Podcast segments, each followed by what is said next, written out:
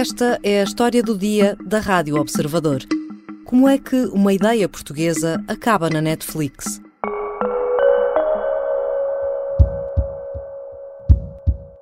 Dramático caso de tráfico de droga descontrolado nos Açores. Morreram já duas pessoas com overdoses na ilha de São Miguel. Em 2001, um naufrágio espalhou meia tonelada de cocaína ao largo da pequena vila de Rabo de Peixe, em São Miguel, nos Açores. A história foi tema de várias reportagens, nacionais e internacionais. As autoridades só recuperaram 400 quilos e não se sabe o que aconteceu ao resto da droga. Durante a pandemia, um realizador de publicidade, natural de São Miguel, decidiu colocar a ficção a tentar responder ao que poderia ter acontecido. A ideia convenceu a Netflix. Esta é a história de um rapazinho com grandes esperanças num lugar onde a esperança nunca existiu. O que é que nós fizemos para merecer esta sina? Isto é uma prisão no meio do mar. Aqui nunca acontece nada de jeito. That was about to change. A série Rabo de Peixe estreou-se dia 26 de maio na plataforma de streaming e chegou ao top das 10 mais vistas em todo o mundo. Como foi isto possível? Vou conversar com o criador e showrunner da série, Augusto Fraga. Eu sou a Catarina Santos e esta é a história do dia. Bem-vindo, Augusto. Obrigado. O que é um showrunner? Olha, um showrunner é um bocadinho o produtor executivo que garante a continuidade criativa do projeto. Ou seja, quando se fala de produção, um, parece que tem a ver com, um, com questões técnicas e de orçamento e de espaços para filmar. E alguém faz a ponta entre a criatividade, entre a escrita, entre os atores e a produção, ou seja, a decisão de onde se põe o dinheiro na prática, um, que tem um impacto direto na criatividade, portanto, tem um impacto direto no, no produto final, um, é tomada pelo showrunner. Portanto, eu, basicamente, como showrunner da série Rap de Peixe, fazia a ponte entre os escritores, eu era um deles, entre a sala de escritores, vá, e a produção, um, tentando que as decisões tomadas para a produção tivessem um, o impacto menor possível na criatividade ou na, nas ideias que, estavam, que vinham da sala de escritores. Porque, porque sempre que se produz um conteúdo audiovisual, temos que tomar decisões e temos que sacrificar coisas. E que coisas sacrificamos, um, é importante que haja um diálogo grande entre a produção propriamente dita e a criatividade, as ideias, não é? Hum, portanto, é uma espécie de maestro para garantir que tudo corre bem no fim. Sim, é um, é um, é um defensor do que está escrito. e falando, regressando agora aí a essa fase inicial um, do que está escrito, Rabo de Peixe nasceu sobretudo do tédio do confinamento ou a ideia já estava na sua cabeça há mais tempo? Sim, das duas coisas. A ideia estava na cabeça há muito tempo, mas é preciso, ou foi preciso, obrigar-me a sentar-me. E daí vem o tédio do confinamento.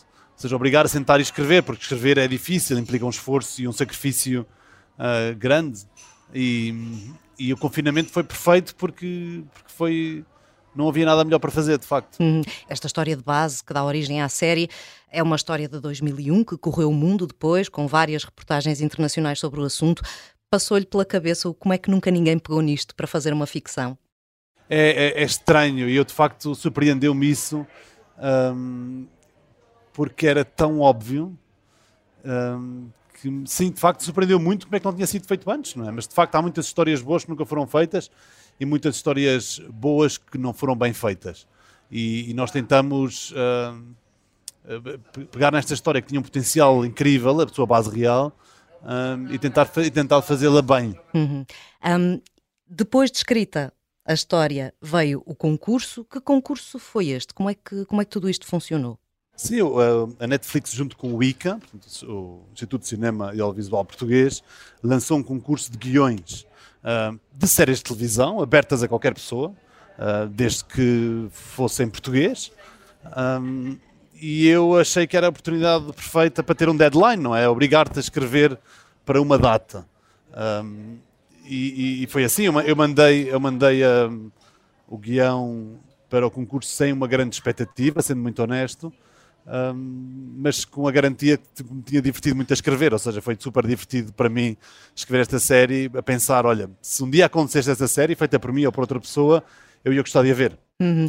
E lembra-se como é que foi o momento em que abriu o e-mail ou atendeu o telefone e tinha a notícia de que a série tinha, tinha passado à fase seguinte. Eh, lá está, eu tenho uma má sorte de viajar muito e foi um dos episódios da minha vida que eu perdi. Eu estava num avião a fazer uma viagem transatlântica, vinha da China, talvez, ou do Japão, para, para Lisboa, e, e quando abri o, o, quando liguei o telefone, é? já toda a gente sabia, menos eu. Portanto, eu, eu, tinha, não sei, muitas mensagens um, a felicitar-me, e foi tipo, what? foi assim, assim um, um tsunami, é? que aconteceu todo ao mesmo tempo. Foi no momento em que o telefone ganha rede e recebe hum. essa, essa, boa notícia. Hum. Um, o Augusto Fraga é um realizador muito cotado no mundo da publicidade. Teve de suspender essa atividade para se dedicar à série? Um, sim, sim. Um, eu há muitos anos que trabalho em publicidade, também faço videoclipes e outras coisas. E, e, no momento em que a Netflix me desafi desafiou para, para completar aquele guião do, de um episódio só, do piloto, que foi o que eu tinha escrito sozinho, e, e transformá-lo numa série, e eu juntei-me aos escritores, ao Gonçalves, ao João Tordo, ao Francisco Lopes um, e ao Fernando uh, Mamed. Um, desde esse momento eu, não, eu decidi fazer, não fazer mais nada. Essa era claramente a minha prioridade e basicamente passei os últimos dois anos com eles uh, dedicado a isso. Não é? Hum, e quanto tempo ao todo é que esteve a trabalhar na série Rabo de Peixe? Desde a primeira linha até, até ao dia de estreia, três anos. Uma história única, caótica e muito trágica. Rabo de peixe, pincha da mãe. É uma pescadinha de rabo na boca. E como é que tem acompanhado a forma como a série está a ser recebida? É, é, eu estou com um misto de não percebo nada, porque nós escrevemos e, e realizamos e produzimos a série com uma expectativa, estávamos a fazer uma coisa diferente e que ia chegar a muita gente, eram as reações que íamos recebendo, desde o início, quando as pessoas leram o guião, até aos primeiros cortes de montagem, mas nunca esperei uh, que chegasse tão longe, uh, e a tantos países, e a tantas pessoas. Um, e, e, e, sobretudo, que a reação em Portugal fosse tão, tão boa e, e que, nos, um, que nos protegesse tanto e nos uh, tantas felicitações. Eu recebi milhares de mensagens uh, de, todo, todo, de imensas pessoas, pessoas que, que, nunca imaginaria que, teria, que receberia. E eu e os atores e os escritores e, e a produção, obviamente. Uh, muito, muito, muito, muito, muito feliz, sinceramente, por todas as pessoas que participaram neste projeto e que, e que agora podem. têm uma coisa da qual se orgulham. Claro que com um projeto desta dimensão e quando, quando se faz algo que é tão exposto, é impossível não haver também críticas. Uh, o Augusto costuma lê-las também, uh, tem acompanhado, por exemplo, há algumas referências à ausência do sotaque açoriano nas personagens. Como é que vai uh, lidando interiormente com, esta, com este lado também que é inevitável quando se atinge este grau de sucesso? Sim, não, eu sinceramente não leio as críticas, também não leio os elogios, ou seja, não tenho lido a imprensa.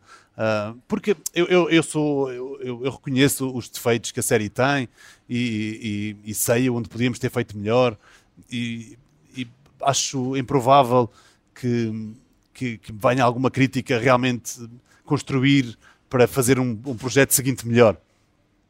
Uh, a, a, a, questão da pronúncia uh, foi uma decisão super consciente, não haver pronúncia. Obviamente, eu sou, eu sou miquelense, portanto, não, não só uh, reconheço a importância que a pronúncia tem na nossa, na nossa cultura, uh, mas também sei a dificuldade que isso seria, que, que, que haveria em, em, em, com atores que não são todos dos Açores, uh, chegar a uma pronúncia que fosse realmente credível.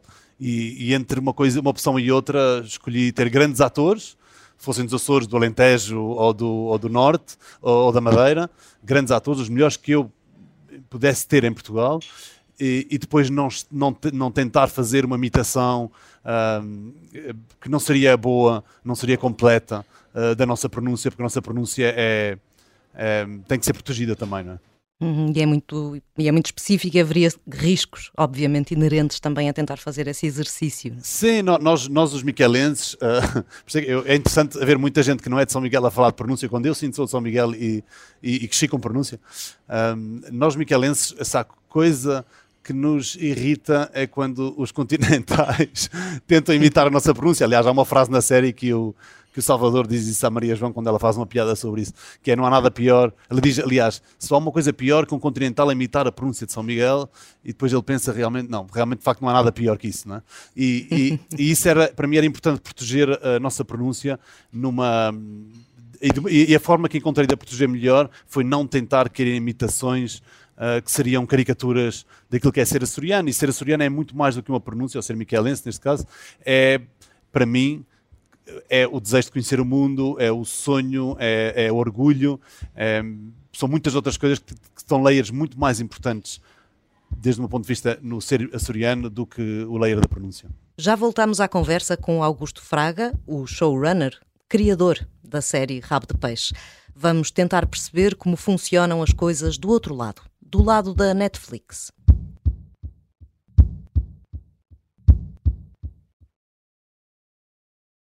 Voltamos à conversa com Augusto Fraga, o criador da série Rabo de Peixe. Augusto Fraga, e os senhores da Netflix são muito chatos, têm muitas exigências. os senhores da Netflix têm uma grande vantagem que é têm informação que eu não tenho uh, e que nós não temos. Ou seja, eles uh, produzem 350 séries por ano uh, no mundo todo, pelo menos foi assim o ano passado, um, e conhecem bem os, as tendências da audiência, não é? E um, ao escolher esta história e ao desafiar-nos para escrever esta história, já acreditavam nela como um potencial, uma, uma, potencial história que pudesse impactar em Portugal, que era o grande objetivo deles primeiro, uh, mas que também tivesse um potencial de, de ser vista noutros, noutras partes do mundo. Um, esse, esse, esse lado de conhecimento é, é, relevante para eles e nós ouvíamos muitas opiniões, mas tivemos absoluta liberdade criativa na escrita, na montagem e nas decisões, uh, nas decisões deste projeto. Não houve nenhuma ingerência criativa de nenhum género uh, de parte da Netflix. Uhum.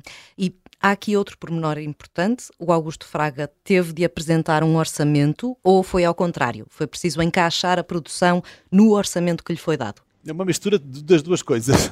Uhum. ou seja, tudo se pode fazer, ou seja, um, um o audiovisual tem uma tem, tem, tem muita latitude, ou seja, um, o mesmo guião pode custar 20 milhões de euros e pode custar 2 milhões de euros. O mesmo guião, depende como for feito. Um, as, as, noites podem iluminar-se de uma forma exímia, é caro, ou podem não iluminar-se, usar a, a, luz disponível. Isto é um exemplo. Uh, todos os decors podem ser construídos em estúdio ou podem ser casas reais. E tudo vai ter um impacto no orçamento final. Ou seja, havendo um guião, não existe o mesmo orçamento. O mesmo guião orçamentado em Portugal e em Espanha, e de, depende por quem, quem vai realizar, neste caso eu e a Patrícia, e quem vai produzir, neste caso a Ocubar, outra produtora e outros realizadores provavelmente chegariam a outro orçamento.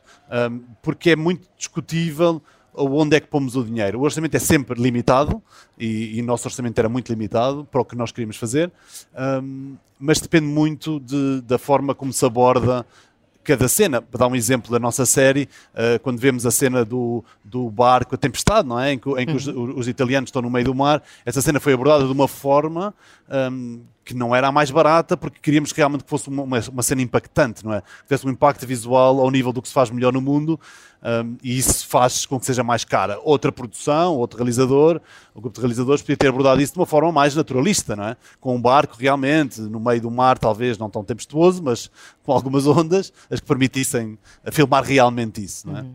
E quanto é que tudo isto custou então? É uma boa pergunta à qual eu não sei responder porque, porque um, um, além de que tenho um acordo confidencial com, confidencialidade com a Netflix, é difícil saber o orçamento final, porque há, há muitos elementos que são contabilizados no primeiro orçamento. O seu orçamento de produção é uma coisa, e outra coisa é depois quando entram os atores, a pós-produção, tudo isso é, é. Custou mais do que custa uma série portuguesa em média custou muito menos do que custa uma série espanhola, italiana, francesa, alemã e todo o resto do mundo em hum. média. Falou aí no elenco e de facto a série tem um elenco de luxo, está lá uma mão cheia de atores muito bem cotados em Portugal. Estes atores já estavam de alguma maneira nos seus planos desde o início? Não, de todo, de todo. Eu, eu, eu peco por eh, por algum desconhecimento de, de, do, do, do, cinema português, um, porque ao viajar muito e, e, o tipo de cinema que eu vejo não é o que se faz mais em Portugal, um, e então decidi fazer um casting desde o zero, não é? Ou seja, sabia que precisava de um protagonista que tinha entre 20, 22, 25 anos, portanto vi todos os atores, vá, todos os atores com alguma experiência em Portugal, nessa, nessa, fiz várias etapas de casting um, e de facto todos os atores que estão nesta série estão nesta série por mérito uh, e porque realmente eram, desde o meu ponto de vista e da Patrícia, os uh, atores perfeitos para aquele papel. Fossem nascidos onde fossem, um, tivessem a experiência de passado que tivessem, um, para nós o, o, o, único critério que houve foi quão, quanta qualidade é que eles têm. E se, e, se repararem, temos atores depois eu descobri eram muito famosos, um, como a Kelly, por uhum. exemplo, obviamente os mais famosos, mais velhos, mas falo dos novos agora, e outros que eram desconhecidos, uh, ou quase desconhecidos, uh, como André Leitão, e, e, e, as prestações deles são incríveis porque eles estão lá por mérito. Uhum. Um, a Netflix funciona por subscrição e agora também com publicidade, uh, mas fora deste universo, em países como Portugal, a produção está muito dependente de apoios públicos ou de parcerias com televisões. O cenário ainda é mais ou menos este, certo? Sim, um, há uma visão. Um, e eu não, eu não estudei História de Cinema em Portugal, estudei História de Cinema, mas não a portuguesa. Um, uma visão do cinema apenas como arte em Portugal, não é? E o cinema, além de arte, é também indústria. Um, e, e, esse paradigma do cinema como arte uh, que depende de, de, de, de, mecenas do Estado uh, tem sido o que tem definido a produção em Portugal. E, e obviamente a Netflix tem outro paradigma, não é? E estas plataformas todas têm outro paradigma, um, assim como grande parte como Espanha, não é? Que tem outra, outro ponto de vista e vê o audiovisual como uma forma de expressão artística, mas também como uma grande indústria, talvez a maior indústria do mundo. Não é? Uhum. Se eu quiser fazer uma série com o Augusto e formos os dois ao banco, ninguém nos vai emprestar o dinheiro, não é? Ou isto, ou isto já não é bem assim? Se nós dois fomos ao banco, eu diria que não nos vai emprestar o dinheiro. diria que não. Uh, se nós quisermos fazer uma série, há para já os grandes exibidores portugueses, que são as televisões, não é? E esses, esses têm produzido, nomeadamente a RTP, mas também a SIC, tem produzido séries uh, muito boas, desde o meu ponto de vista. Claro que uma abrangência, abrangência menor do que aquela que tem a Netflix, porque comunica para muitos mais países. Não é? Eu, eu, começava sempre pelos grandes exibidores que há em Portugal. Um, e a partir daí percebendo uh, se este conteúdo que nós quiséssemos fazer teria também sentido em outros países. E se tivesse sentido, por exemplo, em Portugal e Espanha, depois há programas de apoio, o programa Média, por exemplo, que é o apoio de produção audiovisual da União Europeia, que apoia essa ideia de um, coproduções entre vários países. Um, e depois, obviamente, temos o ICA, que também dá apoio um, a algumas hum. produções portuguesas. Portanto, para quem tem, nesta altura, uma ou mil ideias na cabeça para séries ou para filmes, o que é que deve fazer? Olha, eu acho que o, o mais interessante, talvez, ou o mais importante da experiência que nós tivemos com o rabo de peixe é, é a aprendizagem de que é possível. Um, isso já é uma energia grande, não é? Uh, é possível uma ideia que não teria acontecido um, se não tivesse estado a, a, Netflix em Portugal ser eh, feita e ser feita com qualidade, com pessoas portuguesas, uh, 100%, portanto, toda a pós-produção, a produção, os atores, somos todos portugueses. Um, isso acho que é uma energia boa. Depende muito do conteúdo que cada um tenha. Se eu tenho um guião um, uh, de determinado género, depois talvez haja canais de distribuição que apoiem mais esse género. E se, e se, e se temos um guião que tem essa visão mais internacional, um, obviamente as plataformas de streaming um, que comunicam para o mundo todo, talvez estejam mais interessadas nele. Mas eu, honestamente, não conheço a estratégia de futuro de nenhuma plataforma, nomeadamente a Netflix, não sei qual é o objetivo futuro deles. Um, isso só com eles é que podem responder. Hum, mas, ou seja, como nos filmes, hoje já é possível a um miúdo açoriano chegar à Netflix, contar uma história extraordinária de um local improvável chamado Rabo de Peixe e isso poder correr bem. Exato, eu acho, eu acho que essa é a grande força desta série. É, e por isso talvez tivemos tanto apoio em Portugal uh, quando as pessoas começaram a ver a série. É podemos produzir uh, conteúdo que é entretenimento, um, que não é por isso uh, pouco profundo, portanto, que tem, que tem, uma matéria intelectual por trás, uh, mas sem, sem que seja elitista ou distante ou paternalista para com o espectador, não é? Um, e que ao mesmo tempo seja só isso, que seja simplesmente um momento em que as famílias estão juntas. Eu ontem recebi uma mensagem que achei incrível. Uh, de um rapaz novo que diz: Pá, eu vejo imensas séries no mundo todo, mas é a primeira vez que eu, o meu pai e a minha avó estamos a ver uma série juntos e estamos todos a rir e a, a emocionar-nos e a comentar no fim. Pá, e foi das coisas que eu mais gostei de ver. Não é porque eu tenho um objetivo de unir famílias em Portugal, não, obviamente, mas achei pá, ótimo, pá, incrível. Estamos a, tá, estar a ver uma coisa que é feita por nós uh, e, e, realmente ter um impacto na cultura popular e nas pessoas em casa, porque o cinema é para as pessoas, não é para quem o faz. Muito obrigado, Augusto. Obrigado eu. Obrigado, foi um prazer falar convosco.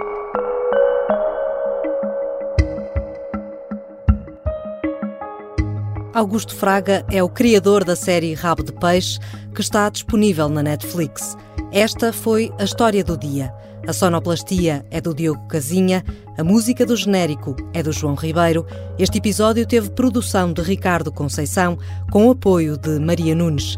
O som do noticiário que ouvimos no início foi retirado da grande reportagem A Ilha Traída pelo Mar, feita pela SIC em 2019. Se gosta deste podcast, não se esqueça de clicar em seguir na aplicação onde nos está a ouvir. Eu sou a Catarina Santos. Até amanhã.